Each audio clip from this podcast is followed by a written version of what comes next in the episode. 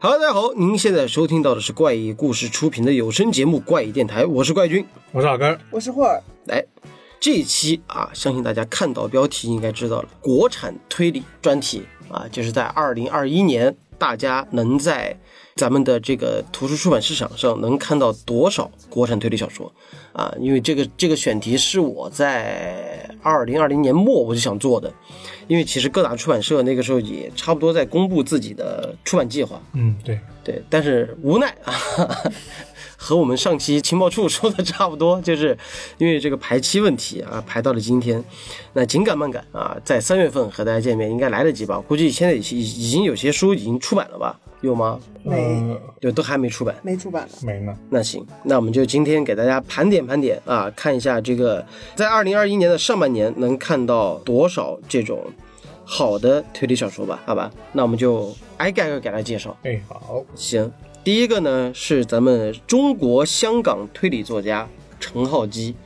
他的一个短篇集叫做《迪欧根尼变奏曲》啊。这本书其实是之前有台版了，而且很早之前就出来的。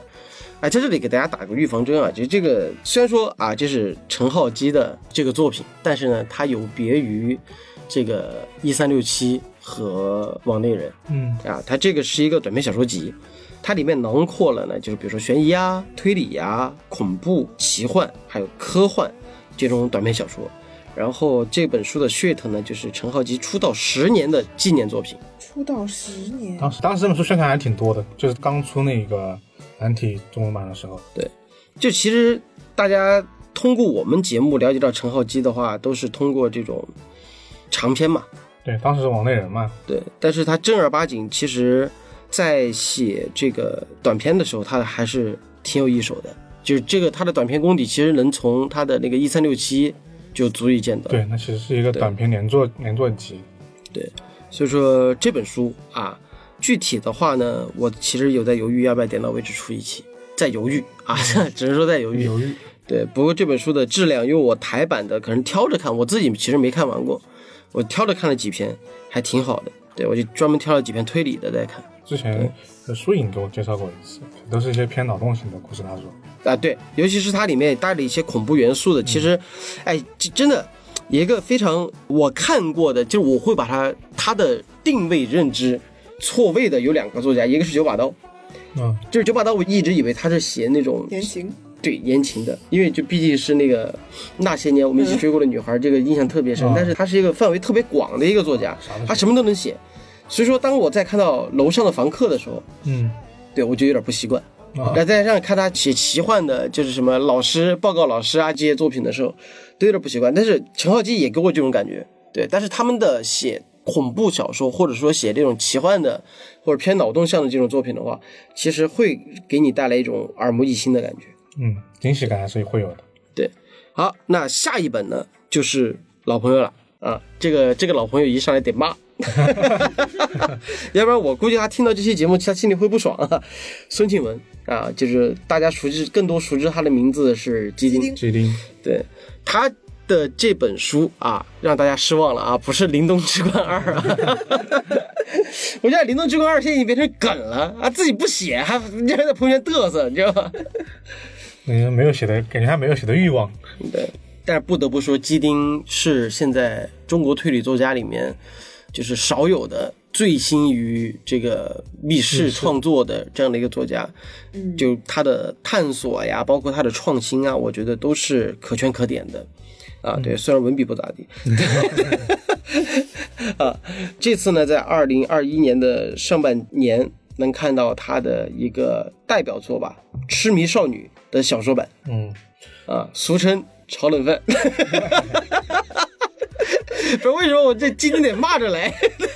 因为是老朋友，他这个是 是是漫改的，不是写的新的呀。啊？是是吗？我不知道啊，我就我你刚说炒冷饭，我以为是写，我不知道，我就是不知道嘛，因为我不知道这本书的，因为这本书对我们来说也很新。嗯反正这个不确定啊，就是这个得到的一手资料呢，就是怎么讲呢？就是反正也是围绕着他之前出的那个漫画。嗯，对这个漫画，我觉得老哥可以来给大家介绍一下。漫画还是就就是这属于是在哪连载的漫画呀？我没印象不太不太记得了，啊漫客应该是，是是漫客吗？好像是，因为我我还我真的跑去看过几期，这《生肖》里我也有看，最开始是一个呃厕所里面的厕密室嗯所案件，呃厕所里面密室案件嘛，然后它有个设定嘛，就是这个女主她就是以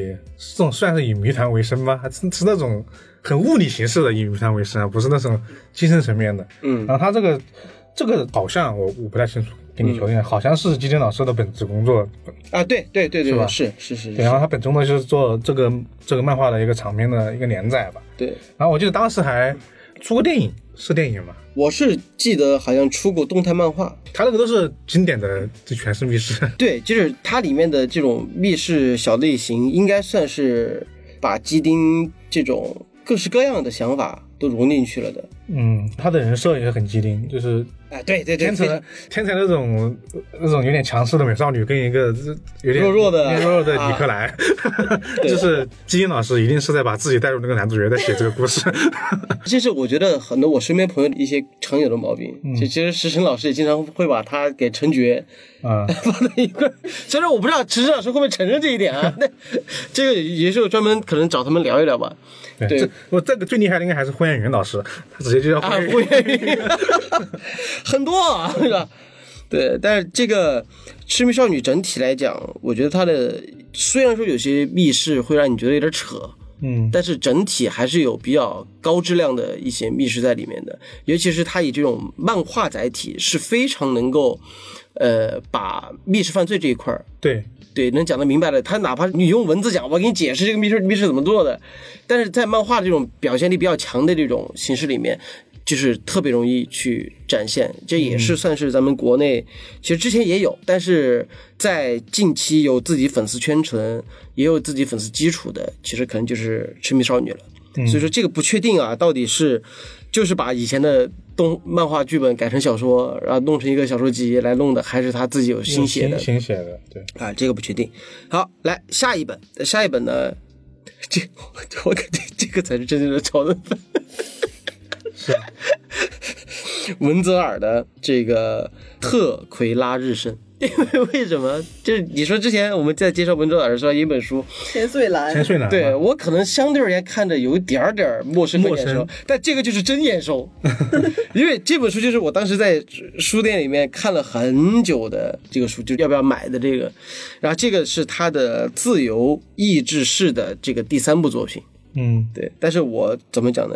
我不确定他会不会像千岁兰那样，就是有重新进行过这种二次重写啊，就是译稿，修订，对修订，然后再去写。但是我是觉得文泽尔系列的，尤其是他这个自由意志式这个系列，我都是值得大家买的，因为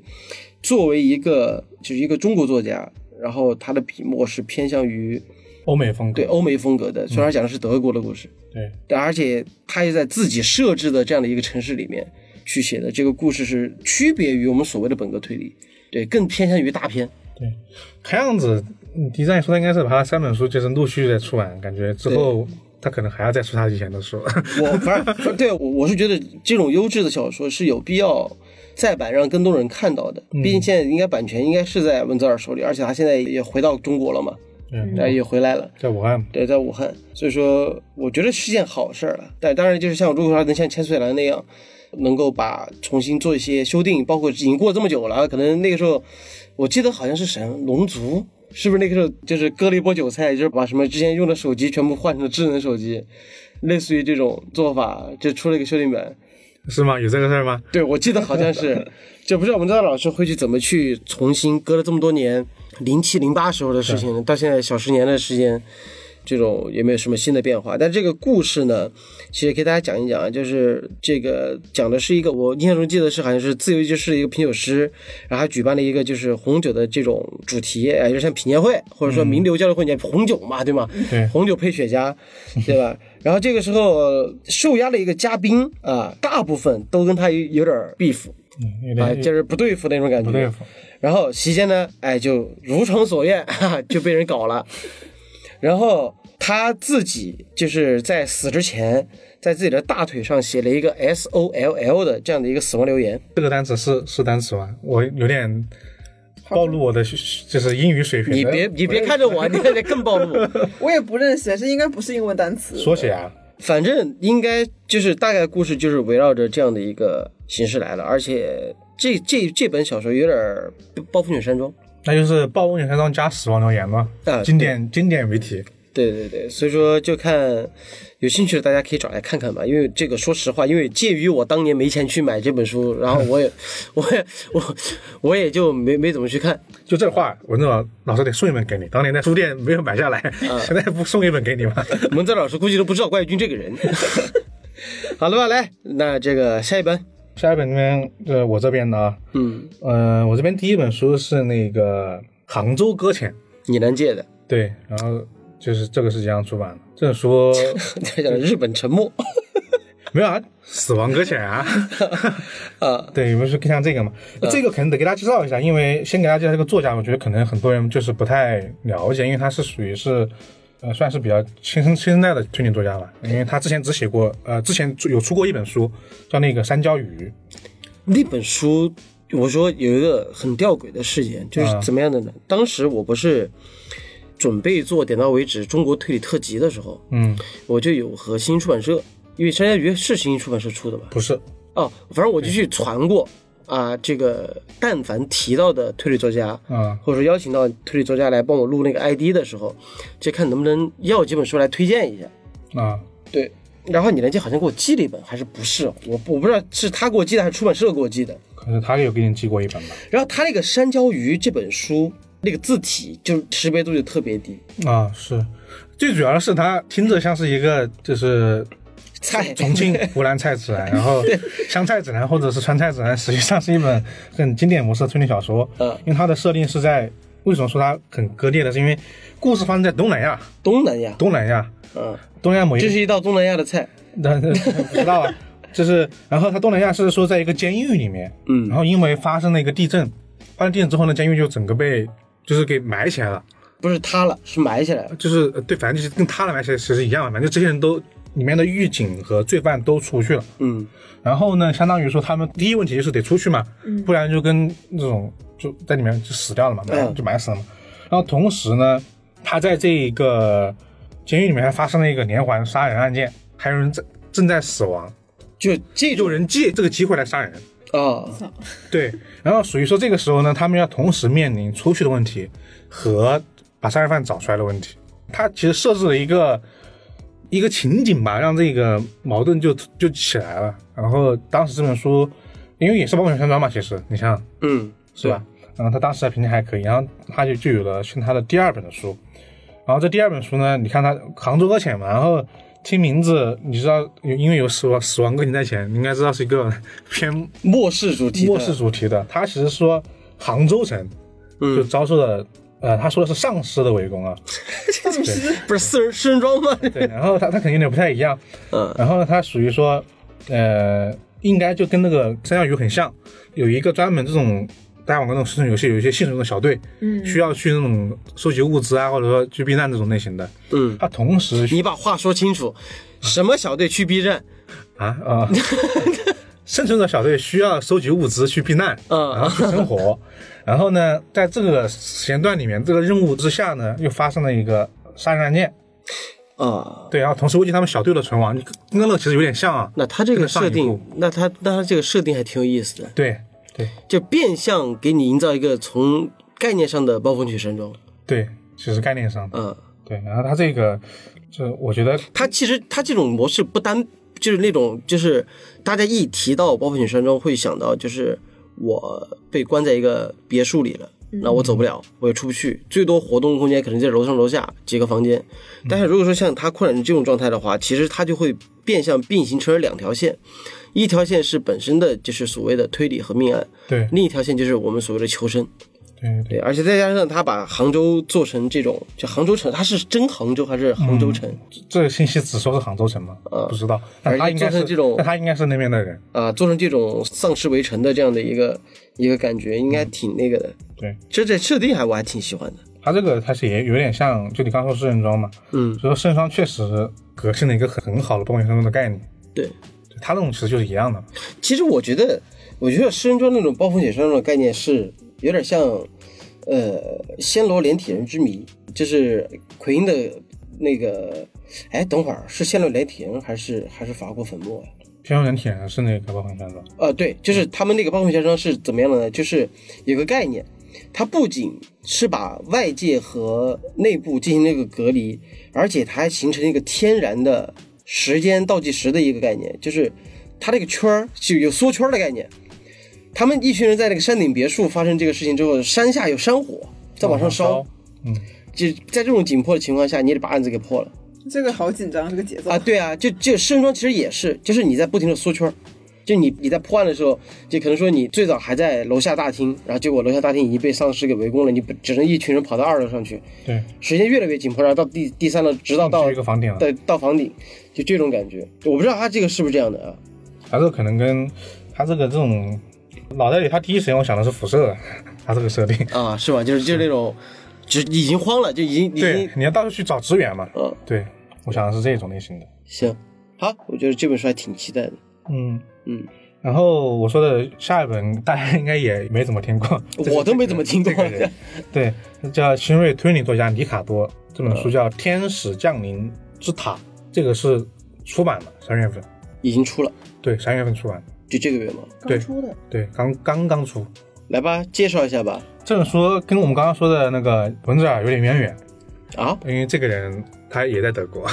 啊，是你是旅居旅居他多现在久在旅居德国，然后他自己是一个建筑师，啊。所以大家知道这本书是什么类型的书了。啊，新本格建筑轨迹对，是一个新本格的建筑轨迹的一本小说吧。哦而这本书的序言是史史老师写的，史晨老师写的。哦哦，然后因为那他就是那些逻辑本本格推理啊，对他就是因为他就有了一个就是新本格加逻辑流，然后当时我现在看了很多，就是出来之后，很多人第一时间看之后说的是麻绳的书，就有麻绳的风格。啊。对，然后他这个呢，来吧，我你其实你我现在特别好奇他故事讲了什么，你没讲有，因为我们录了才是这本书，嗯所以我不知道它的具体的那个详细的故事，只是说它它有一个那个自由撰稿人叫夜深，嗯，夜深夜深人静的不是 夜深，这啥这 不要乱玩这种谐音梗行不行？对，在田野调查，嗯，就是迷了路，然后就进入了一个神秘的一个山村庄，子啊， 然老后山庄里麻面神了山庄里面就来了一个叫破塔破败的高塔， 啊，就就村里边有一个高塔，对，很奇怪，因为在你想想在这种村里面有一个那种很有点像现代工业化的高塔，有点怪的，啊，那行，那我盲猜一下，嗯接下来村子里面是不是会发现什么？什么？发现这个村子里面有奇怪的习俗，而这个奇怪的就会延伸到什么？类似于什么祭祀啊、信仰啊，类似于这种事情。嗯，差不多 吧。这又很哥特又来然 了，后，然后这个高塔又有奇怪的传说，说不定这个高塔是吃人的，进去人就得死。呃，差不多吧，反正就是有有这种类似的仪式吧。 啊因为他这本书其实确实它的整体的风格确实是很就西本格那一套嘛，就大家其实一听名字都知道。嗯，但重点在于大家都知道西本格，重点在于就是你到底要围绕这个塔做出什么样的花样来。嗯嗯然后这本书它就是说这个塔的外形有点像大家看到的那种发电厂啊、化工厂的大烟囱，嗯，二十多米，呃灯塔那种形式，嗯，和灯塔有点不一样。里面有烟囱梯子吗？就是具体的里面就不知道嘛，然后它只是说它是一个单纯的就纯几何体的一个圆柱体，嗯然后呢，它这个里面有三个高塔坠亡轨迹，谜面，但是高塔坠亡。对，但这个谜面可能大家现在没还没有人说是什么，我应该到这个时候我还没有看嘛，应该这个谜面是关于高塔坠亡的三个，嗯，对，反正就是一个建筑，要不然就是不可能上去。呃，或者说是怎么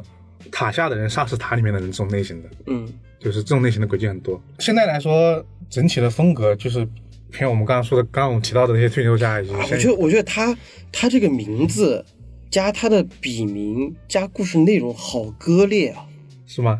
就是你看都很欧美，是吧对，你看里卡多，我我你你不说，我真不觉得他对就是你第一眼看过去，你不会觉得他是一个国内的，就是一个推理作家。嗯，然后呢，他的这个整个《天使降临之塔》就有点偏欧美这种感觉，因为他的笔名导致这个《天嗯使降临之塔》然后但是它实际上它的核心内容就真的特别日式对日本式的的那种，对，而加上你看石神又给他做了这个序，那嗯应该就是偏逻辑流的了，对偏多这种，嗯，但不知道他这个解答会怎么样，已经出了是吧？就已这已经出了，行，我觉得找机会来找来看看吧。嗯，他这个嗯，而且是个九零后啊，对啊，所以叫新锐推理作家嘛。 啊，刚刚呃那个你年纪应该也是差不多这个年纪，行，来下一本。哎，等会儿有没有冒犯到？九零年的算是新锐了吗？新锐应该不以年龄来算，他是九零年出生的，比我小一岁。应该应该是不以年龄算，啊你出道是新锐啊的，是出道算算你的那个 OK，OK 刚刚出道的那个时间点。来下一本，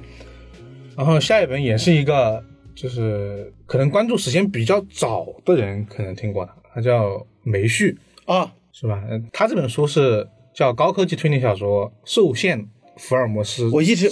我一直以为他都没写推理小说，他确实就是很久没写了吧，应该。是吧？对，因为呃，我把名字刚刚被打断了，重说一遍，嗯叫《受限福尔摩斯基》，司机就是福尔摩斯基要分开， 什么司机？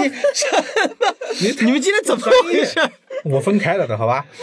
就是呃他这本书呢，听名字就知道了，啊，这个福尔摩斯呢是一个机器，啊 或，者叫哦人工智能，也是像侦探 AI 它其实是这样，它是把就是一家由福尔摩斯迷创办的研究所。因为大家特别喜欢福尔摩斯，为了让福尔摩斯 重生，就创造了个 AI，哎呀这个设定他的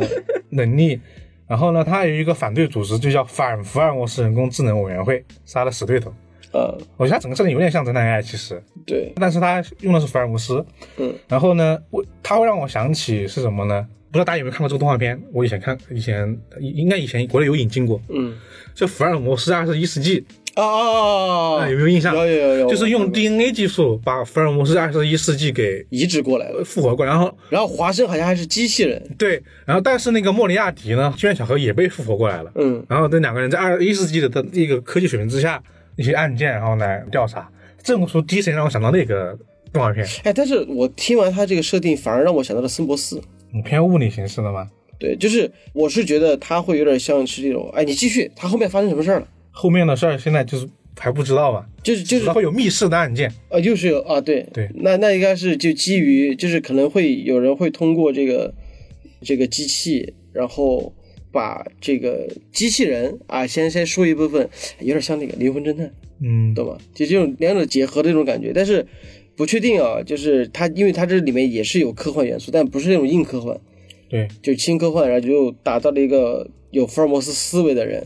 啊，要去破获这个案子。然后他的这个所谓的就是他的一些限定的一些机制吧，就包括人工智能的一些一些东西，对，可能和人呃 AI 这种人工智能的一些打配合，对对对，然后可能会如果会出现反转的话，那应该就是两台机器之间的一些轨迹了。或者还有一些关于这种人人工智能的一些本来的设定产生的一些悖论啊，可能也也会对，存在所以说这个整个场景和就是你让我脑补出一个画面，就特别像《流浪地球》那种他们空间站里面那种那种画面。啊啊，一想到那个画面，我就想到圣莫斯了。啊，对，就全部变成 F 那种感觉，就是机器的那些一些轨迹在里面。就他这一次又写福尔摩斯是，我呃对要姐刚刚那个话头，就说、嗯为什么说很多人都不知道你会觉得是个很久远的人，是因为他以前在那个第三届华文推理大奖赛吧，就特别早的一个，太早了对他当时有一个一等奖作品叫那个《夜光与独行者》，嗯，然后这本书呢，我因为我没看那那个里面的作品，我没看，那我只是听到那个就是看这本书的评价，会说这篇作品是很有福尔摩斯的感觉的。哦，对，我觉得他应该还是在还是在写福尔摩斯的相关故事，忠实的福尔摩斯爱好者。这本书之前好像是哪一个出版社出过，就在一九年的时候出过。这本书当时应该是把一个那个获奖做了一个就是打包嘛，短篇集全部来一起来来出了一本书。对然后呃一九年出的应该应该是他典藏版的，不是他他他那个比较好找，我印象。它这本书是个合集，啊这里面有厌反，还有青稞，还有江离。对对，对，秦科是那本那本叫推理作家的推理作家的什么？我差点跟那个记错了，不是推理作家的信条，是另外一本推理作战逆袭啊，推理作家的逆袭。对对，那篇我我有印象，他那那一篇是六重密室。顺便推荐一下，大家可以看看那个获奖作品集它是个短篇，六重密室，啊我都能想到后果是啥了。啊，那肯定就是故故事里面是全是故事性是很低的，这个很明显，不然怎么三六六重密室进去？嗯，当时有很多一些获奖作品，大家都可以去看一看，嗯，包括燕凡老师那本是什么我忘了。 厌反那个是南之岛十五分之二杀人事件。啊，对，怪不得我没记住，名字有点复杂。就很长。你但是一听这个名字就很岛田庄司，嗯是对哎然后正好啊，接着话头说下一个，因为刚刚提到新科了，啊，土楼杀人事 件，这这本书是我听了两年了，这就是一直说要出，但是不知道就是各种原因吧，反正就是今年才出版。然后这本书觉得好像不用怎么介绍，因为这个名字太过于直给了，就是福建土楼，就是福建土楼的，那是属于世界文化遗产吧？那个那个建筑物，对，我印象里面算是是算是是，然后是在那个土楼里面，就是发生了一起就是杀人事件，然后他的侦探还是他之前那个沉默时嘛，他的一个系列陈思墨沉默时啊，吧。陈默思哦，哦对不起，然后它整体的故事线是关于这个当地的一个小村落开发这个旅游资源，嗯然后牵扯到他们整个，因为这种这种村落一般历史比较悠久嘛，嗯关于他们这个大家族的一些珍宝啊，包括一些历史一些内幕的一个东西。嗯，对，因为这种我书听过这本书的核心轨迹，是吗？对，我倒是青哥有跟我提过，但是没跟我说他故事是是啥，只反正说是一个建筑轨迹。反正呢，我们都是专门挑熟人整啊。嗯，青科给我说这个书的时候，包括他跟我聊这个整个故事的成型的时候，有一个让我非常惊讶的一个点，啊，他写的是福建土楼，嗯，但是他没去过，是他百度搜照片，你说啊我，还以为他是福建人，没有没有没有，他不是。哎，这个事儿我有印象，啊他有说他没有去过真实的土楼，对，我说你哪怕是你实地考察一但是下没有，他是那样的，他是看了土楼的那种建筑结构，结构图，然后来了灵感，对，就是直接就是特别理工科的思维思维，直接把图给你看清楚，都不用， 你就算去实地看，你也看不到那个建筑结构的里面，他直接拿拿个那种解剖图看完了。但是但是有个东西就是你没法想象它这个具体的体量和结构，所以说当时他给我讲的这个嗯书的轨迹的时候，我觉得嗯，他给我讲了之后，我才去问他这个问题，就是你到底有去过吗？因为当时我是去过的，就是我自己之前做项目的时候有专门去做福建土楼的这方面的嗯这样的一个实地勘察，就是当时我们去看过一下，就嗯， 对，但是我是觉得从他的钟楼杀人事件到这瑞幸个瑞星，瑞星是早于钟楼，我感觉好像是，他写的早，但是出的晚，对，是这样吗？后面还是还是写的晚。然后再到土楼杀人事件，其实它这个东西一看就是这种系列作。嗯，我个人觉得土楼会比之前的钟楼那些要好一点。是吗？中塔，对，呃，中塔是中塔还是钟楼？它是三个塔吧？啊、要好一些，我是觉得要好一些的。其实你刚刚说到土楼的这个那个，我其实我第一时间脑补出来的是那个《 盗墓笔记》重启。 它是我最近看到的土楼的故事，因为它里面也有一些其实土楼的轨迹在的，嗯就怎么在土楼去隐藏一大，因为土楼特别大，就土楼那个建筑面积，对，每一层楼怕是可以，就那种一队人嘛，都在里面塞着，你看不出来那种类型的，嗯，反正它那个轨迹你不去深抠的话，还挺好的。对是吧？对对对，反正老朋友出书，我们肯定要支持的。嗯，行吧，来下一本哎，我这边没了吗？对我这边就没了，行嘞，我就真的今年上半年还挺多的。那其霍其其实不少，嗯，啊，霍尔呢？呃，下一本也是一个新锐作家叫鬼庖丁的新作，就庖丁解牛那个庖丁吗？，对，庖丁解牛那个庖丁。然后先介绍一下这个作者吧，这个作者是从小就读遍了很多欧美啊、日系的推理小说，然后写作之初呢，就对本土推理抱有强烈的执念，就是非常热爱推理的推理完迷。了，我觉得他要写刑侦的，然后这个小说讲的就是有一个诡异的视频，就是在全网上被传开了，然后是一个摆在高处的头颅俯视着自己被肢解的尸体，想象这个画啊面 这。开场还还挺。我觉得挺不本土化的呀，这视频怎么可能会出现在网上？对，我就我就想说， 是是一个很这还挺日本的这个东西。好，来，嗯，然后然后我有所误会啊，我刚刚说我说的话啊，然后刑侦支队队长肖怡呢紧急受命，率领专案组破案。看似这个混乱的现场找不到有效的指纹，也找不到证据，唯一的线索是来自尸体死后被画成了精致的妆容，这个很神奇。而且这个尸体是男性，啊，给男性尸体化妆，嗯，然后这个有一个角色是犯罪心理专家丁一维，据此给出了这个侧写是身高在一米六五左右，年龄在三十五到四十岁之间，然后无法正常和女性沟通交流，然后非常自律，有稳定的收入。然后根据这些种种的线索呢，顺藤摸瓜，这个连环杀人凶手就浮出水面了。然而就在这个萧仪等人准备抓捕呢，抓捕的时候呢，嫌疑人突然销声匿迹。那随后专案组收到一封对方已经死亡的邮件。就是刚刚那个嫌疑人死掉了，嗯，你是不是忘了说这本书的名字了？他说了呀，你好像没说我，没说吗？对你好像所没以说这本书叫什么名字呢？这本书叫《黄雀计 划》，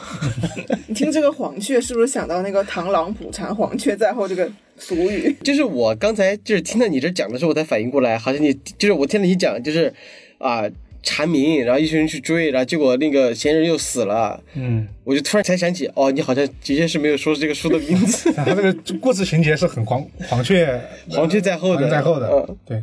对，然后这个广告语写的是比完美犯罪更可怕的是普通人毫无来由的恶意，又是一个聚焦恶意的这么一个故我事。想我想把刚刚那句话说出来再放出去，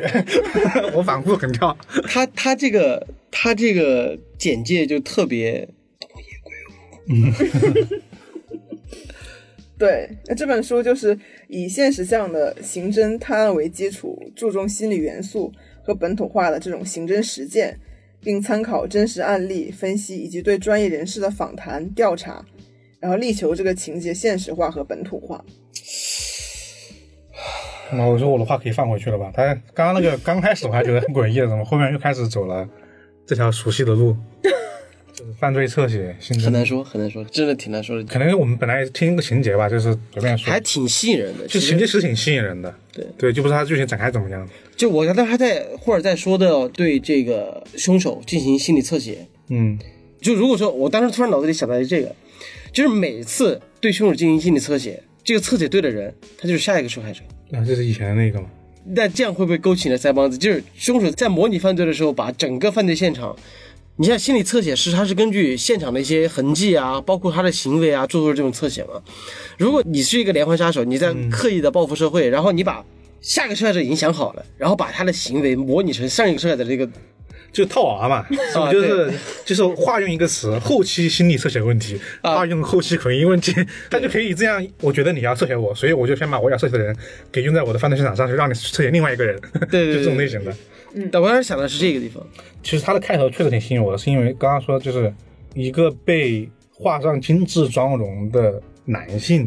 被分尸，这个点我挺挺挺挺感兴趣的。就为什么要这么做？对啊，为什么对一个男性你要给他画上特别精致的？但是你反过头来看一下他的那个心理侧写，就是什么身高一米六五啊，然后年龄在三十到四十岁之间，然后尤其是无法正常和女性沟通，啊，嗯，你你细 品，细品，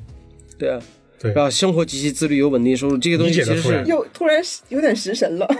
不是不是，你想想他就是男性尸体化妆，他自己不和女性交流，对、这个其实是嗯。我是觉得应该能在里面看到一些所谓的知识，但是介于它应该不是这种业内的，比如说编制内的这种景观，对它是它不通过是大量的走访编排，所以说打个问号吧，嗯，好吧，就是不知道大家会不会有什么兴趣。好，来下一本，嗯，下一本是猫特的最新作品，叫做《谜案演奏家》。猫特也是一个新锐作者，他是第一届华文推理大奖新人奖出道的，然后获第二届华文推理大奖的首奖，然后在杂志也是发表过很多推理小说。这本《谜案演奏家》，听这个名字是不是感觉跟音乐有关系？是吗？开始我要开始绝对音感了，就是不是你这先什么什么，你你你说这个谜案演奏家对吧？和音乐有关，那我给你 Q 个名字，迪欧根尼变奏曲，是不是 和音乐有关 系？ 但是这本呢，是真的跟音乐有关系。哦，这个啊是真有关系是吧？我们之前就是介绍过一本书《浪尖儿不沉》嘛，那个作者浪尖儿不是？对，那个作者是策展人嘛，所以是艺术推理，是跟艺术发展相关的那本书，还记得吗？啊，我忘了我知吗？道那本书是你介绍的还是？啊，我知道，我知道，我知道，我知道。对，然后我知道这本呢，对，就是跟那个《浪尖儿不沉》类似嘛，因为这个作者本身他也是主攻古典乐，对中国的民乐呢、戏曲、爵士乐等音乐流派也有一定的涉猎和研究，嗯，所以他塑造这个主角沈泽志这样，这个主角是一个音乐侦探，什么？你再说清楚一点。嗯，他是一名天才音乐家，但是因为超高的智商和孤高偏执的性格，阴差阳错成为了一名音乐侦探。这种设定就不要说了。音乐侦探， 但是他这个其实这个事情我还有点感兴趣，因为啊我们看到的一些有关音乐方面的一些推理，就我看到觉得都是在柯南上面了，然后都是一哦些对都是一些没有那么深入知识的，就最多就是一个什么，就大家最熟悉的什么绝对音感嘛， 嗯，还是亡灵协奏曲，用小提琴杀人，对小提琴杀人嗯嘛，但是没有看到一个真正的就是说以真是一个音乐家的身份来所以说我做就一个说什么样的结合来，你把它讲完，到底讲了什么故事？为什么叫音乐侦探啊？他塑造这个主角呢，不仅擅长演奏钢琴、小提琴、小号，然后更揭开了各种和音乐相关的案件真相。呃，这本书主打就是音乐元素与本格推理、社会派故事的完美结合。下面开始介绍主要内容。 就古典音乐会上呢，作曲家和双胞胎弟弟遇害，交响乐团、观众、工作人员，这些人都都变成了嫌疑人嘛。然后时隔三十年，一模一样的雪地密室再次出现，随着歌剧帷幕落下的，还有一场不为人知的悲剧。他是血腥历史， 他是双胞胎轨迹，不是就，啊我怎么感觉还是和音乐没啥关系？呃，只是塑造这个主角是一名音乐侦探。嗯 那其实这个也是出版社准备计划出版的，然后没有一些更详细的资料。但刚刚听介绍，其实说的，我觉得音乐它可能就是，我觉得这可能就是你说是一个噱头方面的东西，它可能核心点还在于它的，就刚刚听有听到双胞胎和雪地密室，应该还是这两个核心吧。我刚才看了一下这个这个作者获过第一届华文推理大奖的新人奖，然后第二届的华文推理大奖的首奖哦。是啊，是啊，刚刚刚后来有介绍啊，就是也是很早之前就是出道，但是一直没有新的作品出版嘛。嗯，今年确实，其实根据刚刚这个，你可以看到，其实很多今年国产推理市场有很多以前的曾经出道过的作者，或者说出过书的，现在才又有机会来出书了。这样发展市场好了嘛？对，嗯行，来，嗯，下一本是一一本怪谈推理，平山君的新作《白泽先生志怪谈》。平山这个不君是我上一期吐槽的那本书吧？是吗？啊，应该不是那个那本书叫什么什么知音啊？继续，啊，平山君是也是一个新锐推理作家嘛，主攻的是民俗文化悬疑推理，嗯，嗯，这跟民俗和怪谈啊、神话啊、历史等牵扯在一起，这种我就感兴趣。 三金田信三， 对嗯，中国的这个怪谈推理，他这个平山君应该感觉是我知识不够丰富，应该是有什么来源的吧？听这个名字挺有那味道的。他这种，我就喜欢这种中国民俗文化，或者说，比如说偏历史一点的，对于这种作者来讲，应该会取这种名字。对啊，那种那种像是那种志怪小说里面的那种作者，他对是那对个对平山君，嗯，嗯，然后这本小说讲的是民国时候的事情，民国，民国对民国嗯推理。嗯 呃，主角白泽先生的好友呢，方陶方碧意外捡到了一本志怪小说，叫做《修罗鬼志》。然后他看之前呢，以为是一些恐怖故事，嗯结果发现这个内容和五十年前的树桩无头一案非常的吻合，而最后一桩无人生还案更是记录的巨细无遗。好家伙，就是无人生还，就是捡到了一本古代的推理小说嗯，好像是， 啊，是吧？那是古代推理小说。然后他这个朋友就是研读了很久这个书，毫无收获。后来白泽先生呢逃婚到了南京，嗯，然后两人按图索骥，开始探破了一场局中局和暗中暗。那其实说白了就是做中做，对，对啊，就是小说里面还有一个案件，然后他自己来经历一个案件嘛。哎，这个还有点勾起了我的，我我是有点想看的，听他这个他这个介绍，呃，对，然后这个主角呢，白泽是一个对中国的历史、民俗还有乡野志怪等方面中毒极深的怪人，就是他本来也是喜欢钻研这些东西的。怎么越听越经济下咽啊？ 他这个就是，而且经济下咽和三七零三的那个，对啊，他应该是这种类型的了，肯定受那个启发嘛。毕竟中国的民俗也挺多了，毕竟他们其实，就得有一个吊书袋的一个人在旁边。呃，因为很多嗯山田信三和金夏的那些，他们写小说就会就会说这个东西是来源于，其他的来源是会接受是来源于中国，嗯因为确实他们确实文化上受到很多的影响嘛，他们是有哦而个且中国这个这方面还没人写，对，然后嗯我我我刚刚就是这个白泽，我就我听着就特别耳熟，我就我刚刚在霍尔说的间隙，我就去搜了一下，嗯，它就是一个神兽， 《山海经》里面的，对，它就是洪荒时期的神兽叫一个叫白蛇的一个东西。嗯，它里面有没有什么举例嘛？我怎么听怎么像一个短篇集啊？你看《白泽先生志怪谈》，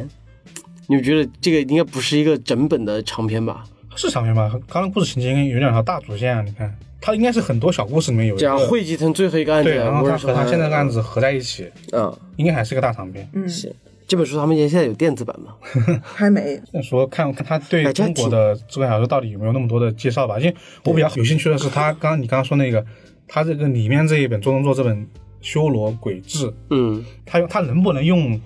模仿以前那种写法，嗯在里面写一本他自己那种类型的这个虚构的一本志怪小说？希望他是这样的一种一种方式啊，我老五年是这种方但式，愿吧。我我其实我也不希望他那个不要是他的书中的把它翻译过来就有点没趣了，就还是用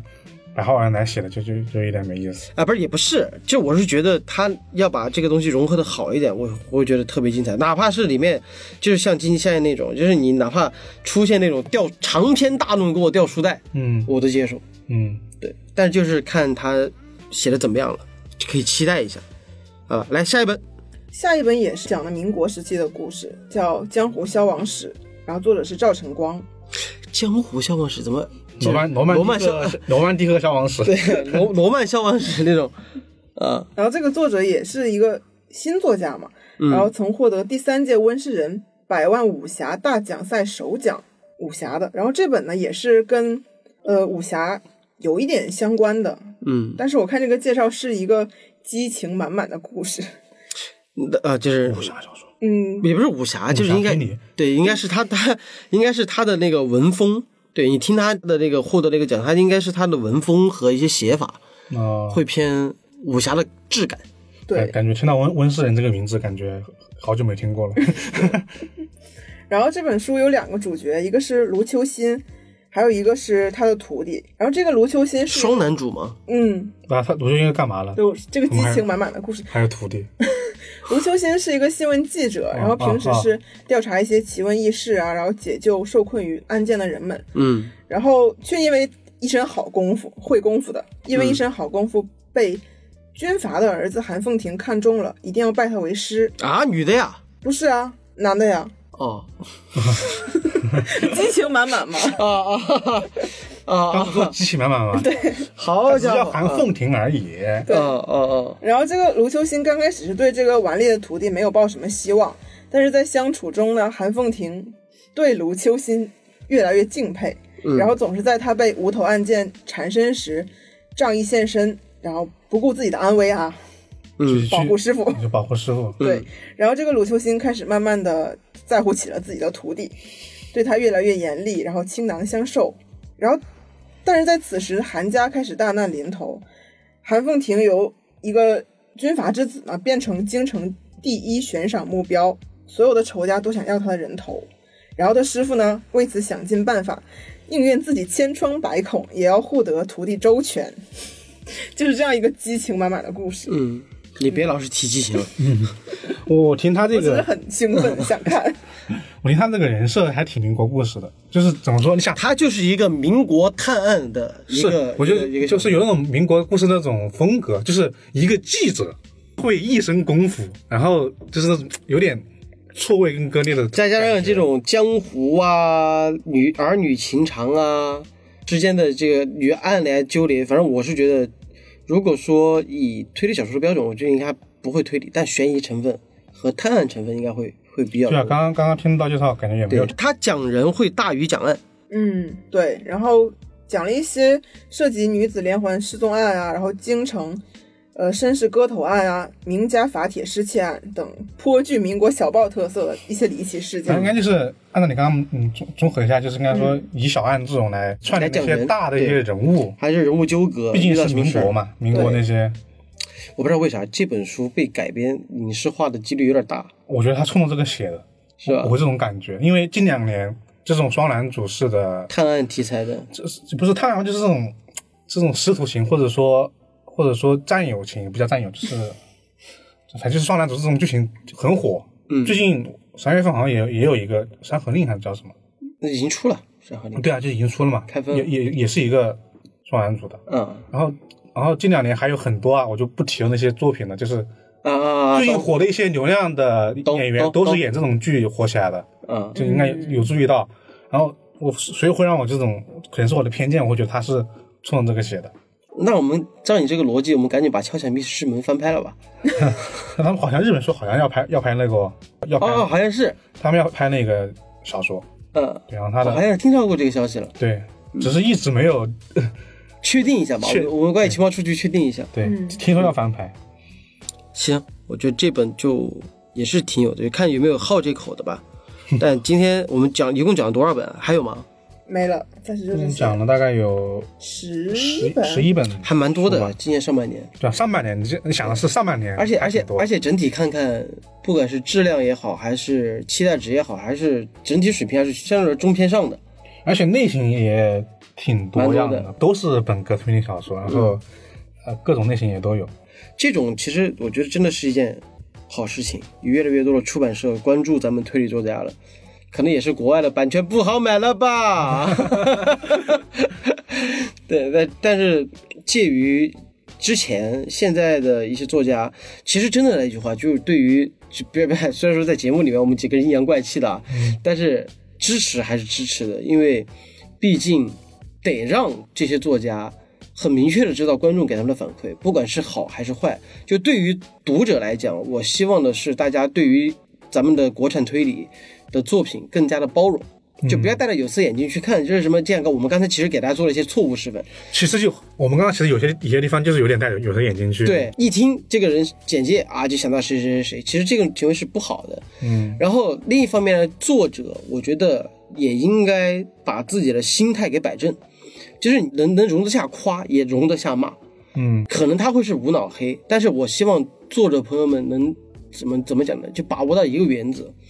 你但凡需要二次解释的，懂吧？就是比如说我看这本书看不懂，嗯，我再单独可以开篇帖，写个后记，然后再或者说再和评论区和你交流一下那种，啊，说交流有点轻的啊，嗯，给你交流一下，给你解释一下。我是觉得得好好的看看自己，就是如果说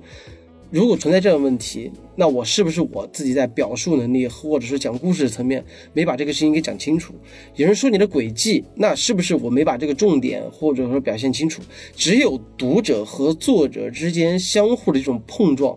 才能产生进步，而并不是互相的抵制。就是有什么我听到国产推理，我就哎呀不支持，哎呀太 low 了。然后一听到什么一国外的，对国外的怎么再拿来对比，其实怎么讲呢？就大家多点儿这种包容的心态，支持我们的作家，让我们作家呢也多点儿包容的心态来理解我们的读者，相辅相成。对我觉得还有一个很重要的一个心态是在于说，大家看国产推理小说会有一种，首先有一个前提，就大家看到的日本推理小说或者说欧美推理小说，都是已经经过了好几时间、时间和读者筛选过对的加编辑，就是你看到的已经是他们就是可能百分之在那个百在百分百分之十的那些作品里面，在在看那些小说，他们其实嗯烂作也挺多的。对，然后然后你不能因为你先看那那么多好的，你就把这些刚刚你看到的这么多国产推理小说，你全部以那个百分之十要求去要求它，那肯定不行。那那你这样你就不要去看了，嗯对因为假如你选择去看，那一定会有一个说，就是这些作品里面有好的，也有不好的这样一个概率其在实嘛，其实里面刚才本来是正常的。对，其实刚才里面有个作者就说了一句话，就是 我刚才不是在那儿吐槽嘛，但是说实话，这句话我之前为什之所以笑的原因，就是在于中国推理文学要本土化，其实我觉得是一件很难的事儿。就是我甚至是说，我有生之年能不能看到都是一个问题。它并不是说你要本土化就把它刑侦了，也并不是就是我得讲中国人的事儿，那就叫本土化了。其实并不是，迄今为止对于我来讲，把推理本土化最好的，其实还是一一三六七。嗯，对。其实我觉得本土化这个事情是，我觉得真是写出来的，而不是说出来的。就是对你经过那么多作品，它自然而然会就会有一个中国类型的推理小说。因为你看，就算是日本的推理小说，你说它本土化吗？它的很多故事全在写欧美的故事背景，嗯但是它写这个味儿吧，你就知道这是日本人写的。就是有时候和背景是真的没有太大关系，包括他的这些方式都也没太关系。我觉得这个就是还是得给时间时间吧，因为你说老老实，实，今年上半年的十几本书，去年我都没有仔细考虑，去年一年有没有有没有这么多书，可 能还还还是有的，就是越这么多写，大家越去观众去评价，读者去呃作者去自我的改进，他才会有一个就是本土推理会有的一个样子。是，所以说也不得不感谢现在的国内的出版社，能给咱们的推理作者这样的一个机会，能出版越来越多的好作品给读者。在节目的最后，也希望我们的推理作家们能在二零二一年写出更好的作品，好吧？那今天的节目呢就到此结束了，我是怪君，我是老根儿，我是霍尔，我们下期节目再见，拜拜拜拜拜拜。 So let it 인잖아焦っていいことないしこんなに青い空だしまあのんびり行こうよトゥトゥトゥ昨日の夕立ちで不安な気持ち流して我是怪君，欢迎在各大音频播客平台订阅和评价我们，搜索“怪异电台”即可哟，记得关注哟，拜拜。なってる不思議いつも何か足りなくて求めてばかりで買い漁ることで何も満たされなくてまあ気楽に行こうぜ愛や恋じゃ